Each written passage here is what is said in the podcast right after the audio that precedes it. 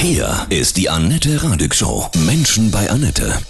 Heute bei mir zu Gast Harry Flatz-Heckert, Psychologe, Autor und freier Theologe aus Pattensen. Guten Morgen, Harry, grüß dich. Einen wunderschönen guten Morgen, Annette. Du schreibst ein Corona-Tagebuch, das wirst du auch veröffentlichen. Deine wichtigste Erkenntnis bisher nach all diesen Tagen? Neben der ganze Verwirrung, die überall herrscht, dass wir als Gesellschaft solidarisch sein müssen, dass wir aufeinander Rücksicht nehmen und so versuchen, alles so zu managen, dass die Schäden, die sowieso schon da sind, irgendwie überschaubar bleiben. Was du auch erlebt hast an Menschen, die sich an dich gewandt haben, um Hilfe zu suchen. Wir sprechen gleich weiter.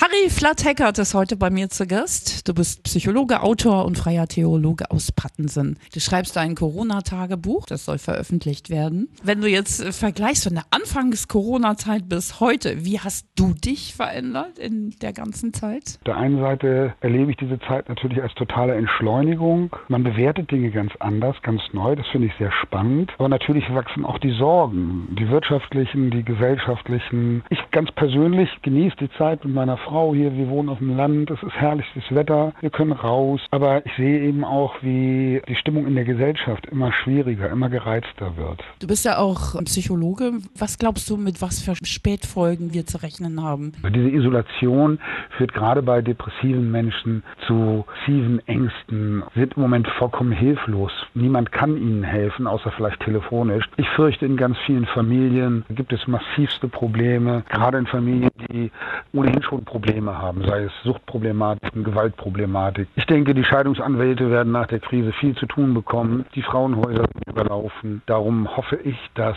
wir zu einer Lockerung kommen, die uns ein Stück weit in eine Normalität zurückführt, mhm. wo wir auch Menschen wieder helfen können. Wünschst du dir die recht zügig, so aus deinem Empfinden heraus? Beurteilen kann es ja überhaupt keiner. Nee, eben, das kann keiner beurteilen. Natürlich wünsche ich mir, zügig wieder Kontakte zu anderen Menschen haben zu können. Das mit der gebotenen Vorsicht natürlich. Du bist freier Theologe, machst Hochzeiten und auch Beerdigungen. Ne? Geheiratet wird gerade gar nicht, oder? Nee, das ist alles abgesagt. Ja. Beerdigung, wie ist das jetzt geregelt? Das ist von Region zu Region auch verschieden. Hier bei uns ist es so, maximal zehn Leute dürfen teilnehmen. Es muss draußen stattfinden hm. und es müssen natürlich alle Sicherheitsregeln eingehalten werden.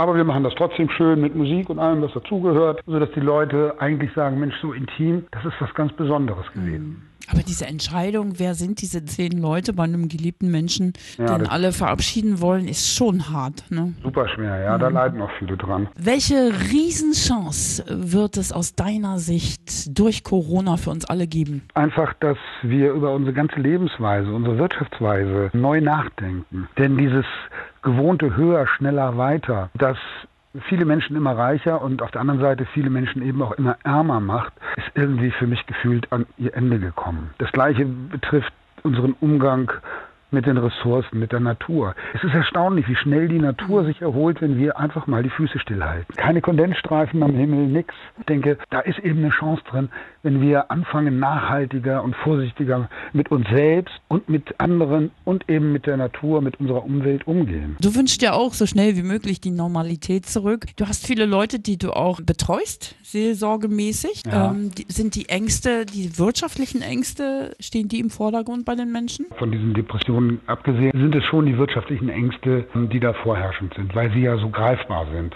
Die Leute haben schlicht kein Geld. Die wissen nicht, wie sie in die Zukunft kommen sollen. Und ich sehe das alleine in meiner Familie. Ich habe drei Brüder. Einer ist selbstständig, der kann im Moment nicht arbeiten. Der andere ist in Kurzarbeit. Und der dritte, witzigerweise, handelt mit Medizinprodukten. Und der kriegt auf dem Weltmarkt nichts. Deine Forderung so schnell wie möglich, dass wir alle zurückgehen in die Normalität.